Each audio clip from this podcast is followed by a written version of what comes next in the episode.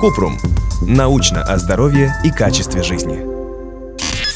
Откуда возникает чувствительность к запахам или гиперосмия? Кратко. Гиперчувствительность к запахам называется гиперосмией. Состояние может быть вызвано множеством причин, например, беременностью, эпилепсией, рассеянным склерозом, психическими заболеваниями и диабетом. Поэтому если у вас неожиданно изменилось ощущение запахов или повысилась чувствительность, которая не проходит, следует обратиться к врачу.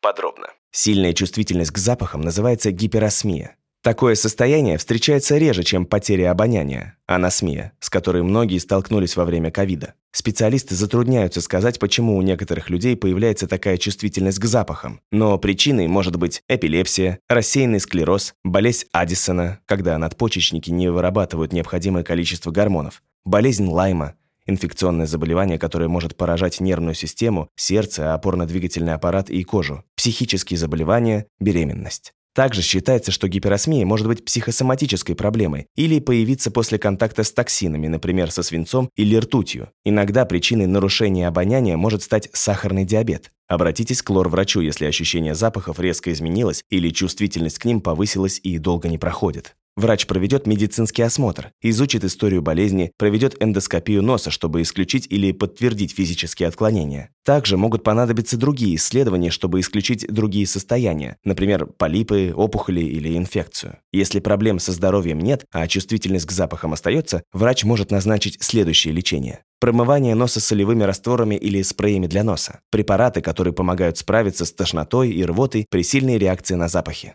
При реакции на конкретные запахи может помочь респиратор или жвачка, чтобы замаскировать аромат. Если у вас возникли вопросы, пишите нашему боту в Telegram регистратура Купрумбот.